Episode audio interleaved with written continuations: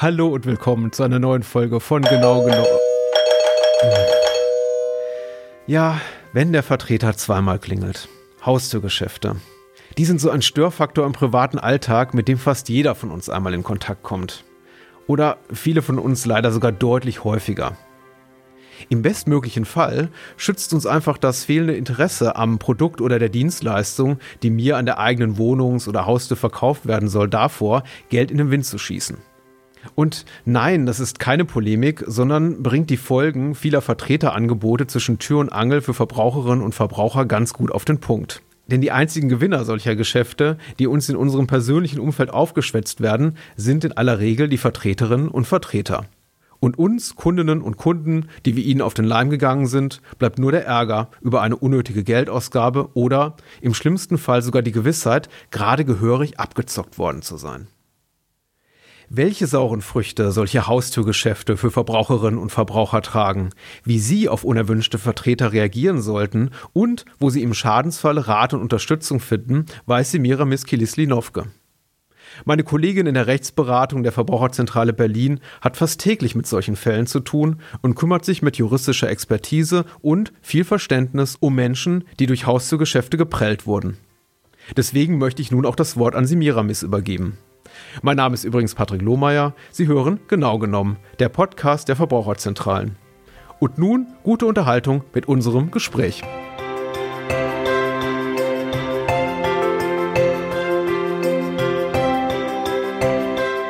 Zum Thema Haustürgeschäfte begrüße ich meine Kollegin Semiramis Kilislinovke. Hallo Semiramis. Hallo Patrick. Ich würde mich freuen, wenn du ein paar Worte verlierst zu deiner Tätigkeit bei der Verbraucherzentrale Berlin.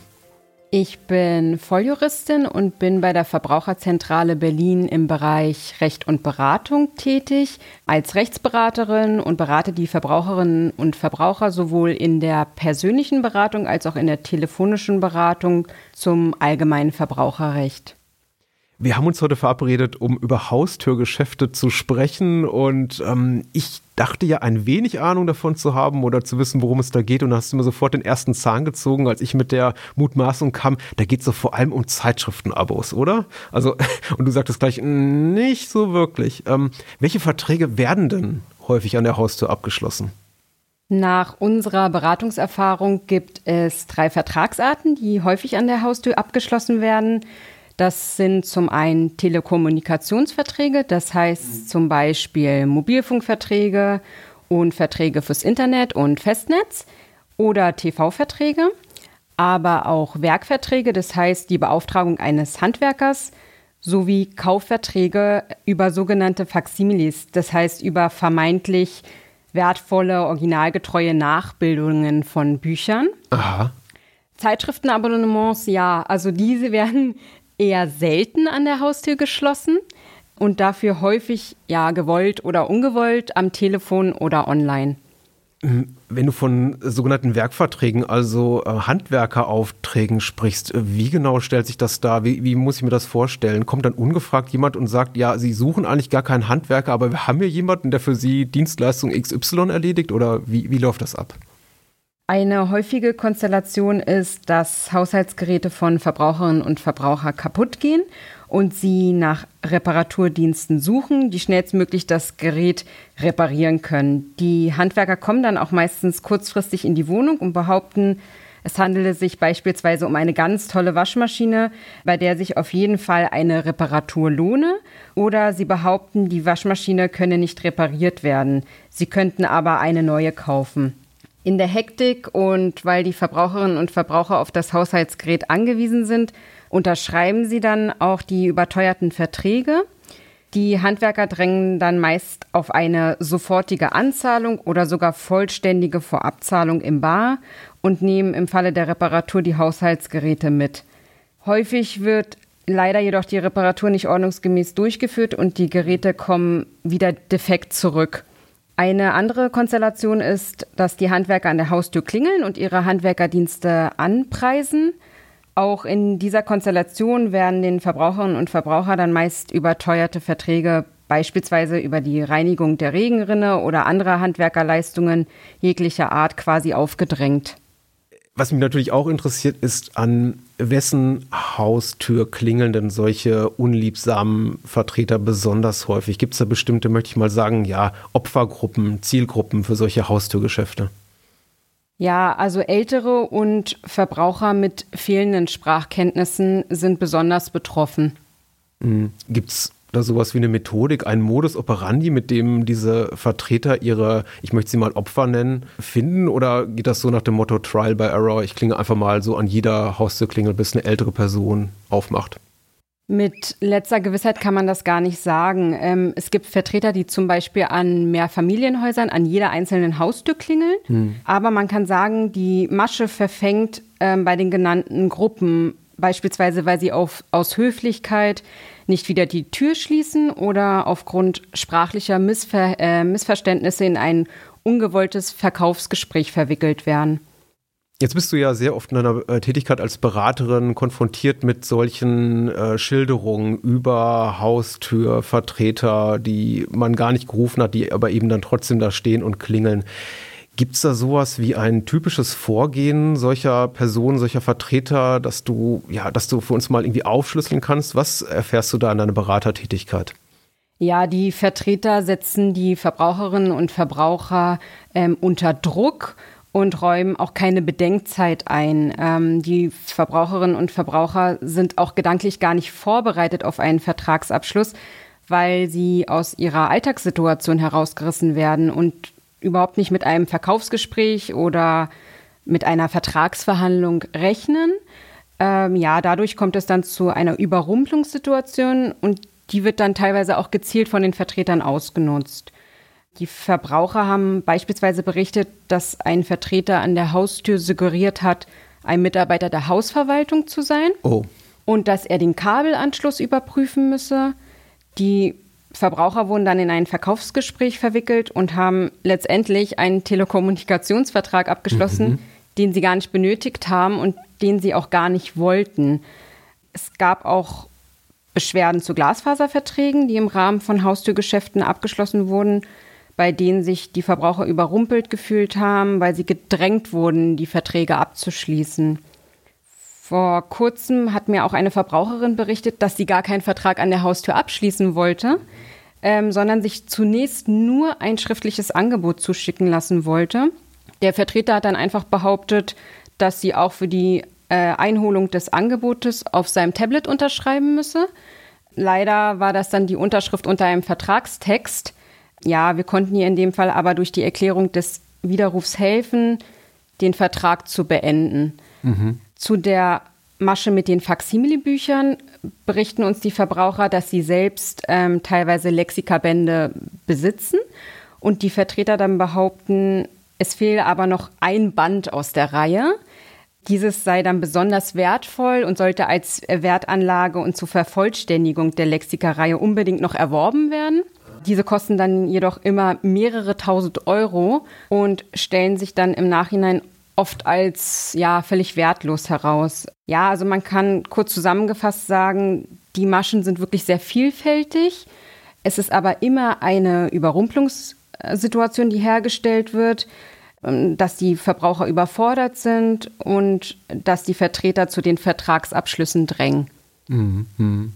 Jetzt im Zusammenhang mit dieser äh, Faksimile-Sache, mit diesen antiquarischen Büchern oder dem wertvollen Sammlerband, dem einem noch fehlt, da stellt sich ja auch dann wiederum die Frage, wie fitten solche äh, Vertreter ihre, ihre Opfer, weil das kann ja nicht ganz zufällig geschehen. Die müssen ja dann zumindest irgendwie eine Ahnung haben, dass die wertvolle antiquarische Bücher tatsächlich auch in ihren Regalen stehen haben, nehme ich an. Aber darüber äh, finden wir keine abschließende Gewissheit.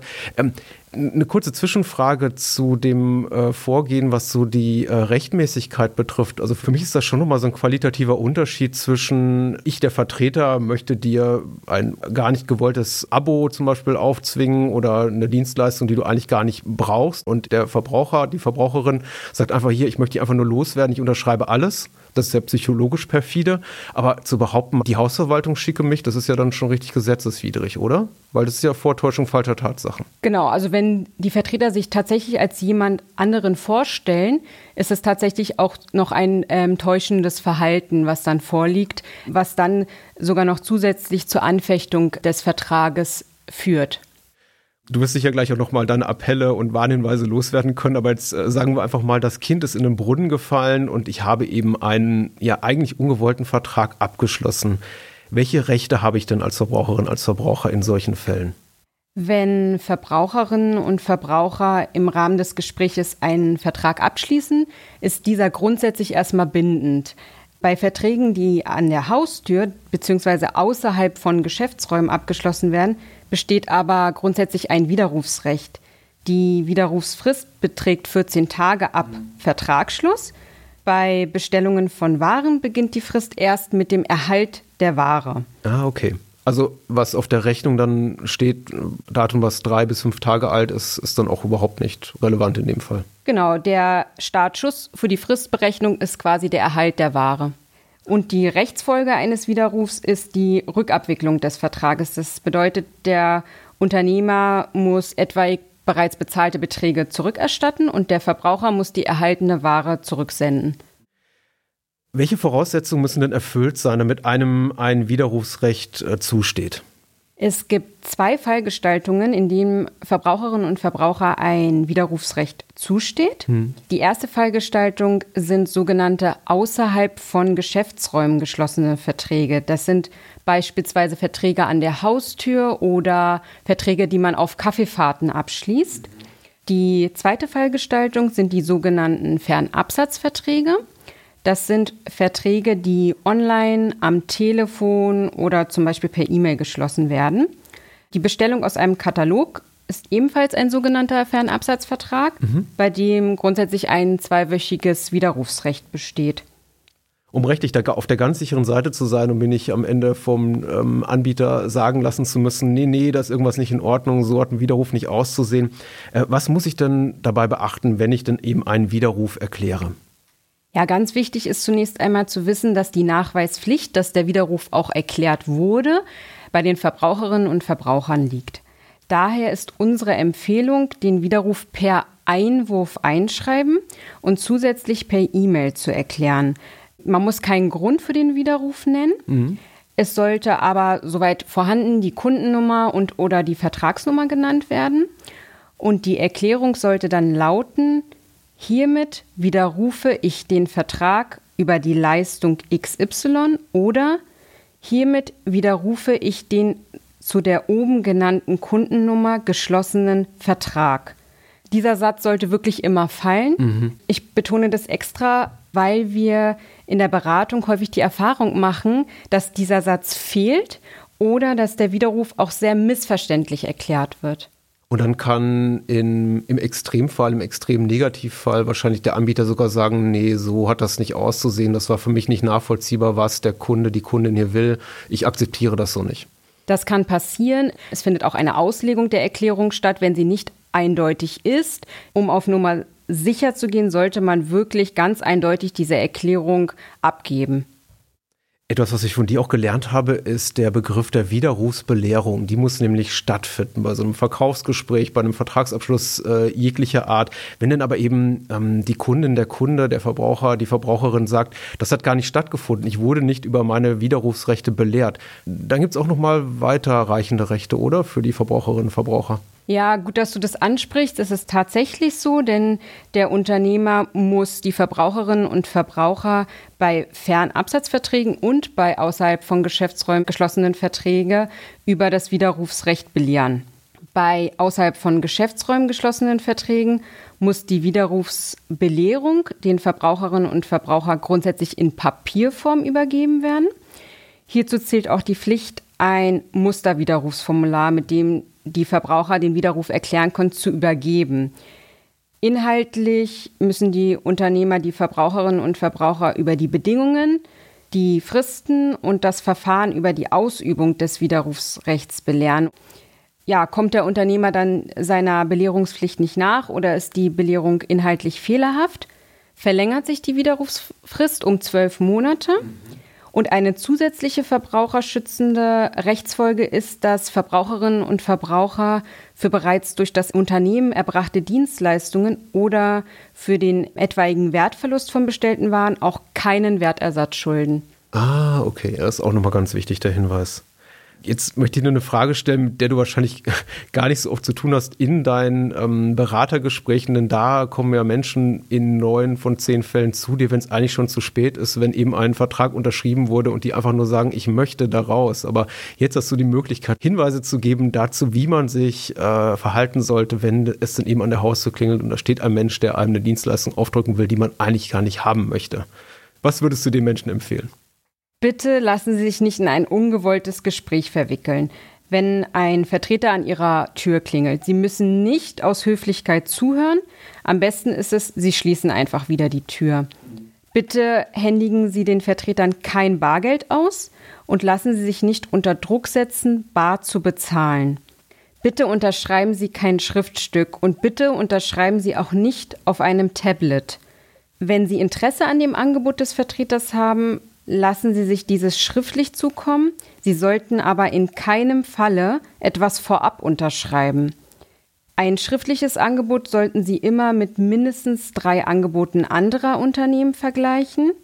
Wenn Sie einen ungewollten Vertrag abgeschlossen haben, bitte zögern Sie nicht umgehend zu uns in die Beratung zu kommen und bitte haben Sie kein falsches Schamgefühl. Ich glaube, letztgenanntes ist auch nochmal ganz wichtig, der Hinweis, ähm, abgesehen von allen wirklich guten, wichtigen Ratschlägen, die du gerade gegeben hast, Semiramis, ist einfach dieses, ähm, vergessen Sie Ihre Scham. Es gibt nichts, wofür Sie sich schämen sollten. Die Personen, die an Ihrer Haustür klingeln und Ihnen eben was andrehen möchten, die sollten sich schämen, nicht Sie. Also kommen Sie gerne zu den Beratungsstellen der Verbraucherzentralen. Hier bekommen Sie immer ein offenes Ohr und auch sehr viel Verständnis und Mitgefühl für Ihre Lage. Ja, genau so ist es. Unsere Türen sind immer für Sie geöffnet. Vielen Dank für deine Zeit und Expertise, Simirimis. Das hat mir auf jeden Fall sehr viel Spaß gemacht und war sehr informativ. Ich danke dir. Ja, ich danke dir auch. Vielen Dank fürs Gespräch. Vielen Dank an Semiramis und alle Menschen, die die Produktion dieser Podcast-Reihe ermöglichen. Und natürlich möchte ich mich wie immer bei Ihnen für Ihr Interesse an unserem heutigen Thema bedanken. Viele weitere Folgen von Genau genommen können Sie in so gut wie allen Podcatchern und Audio-Apps hören, wo Sie uns auch kostenlos abonnieren können. Wenn Sie uns bereits bei Spotify, Apple Podcasts oder Audible hören und Ihnen unser Format gefällt, bewerten Sie uns doch gerne mit ein paar Sternchen. Oder empfehlen Sie uns weiter. Ich freue mich auf jeden Fall über Ihren Zuspruch. Weitere Informationen rund um Abzocke jeder Art und Ihre Verbraucherrechte finden Sie unter www.verbraucherzentrale.de. In ein paar Tagen hören wir uns mit einer Podcast-Folge zu einem anderen spannenden Thema wieder.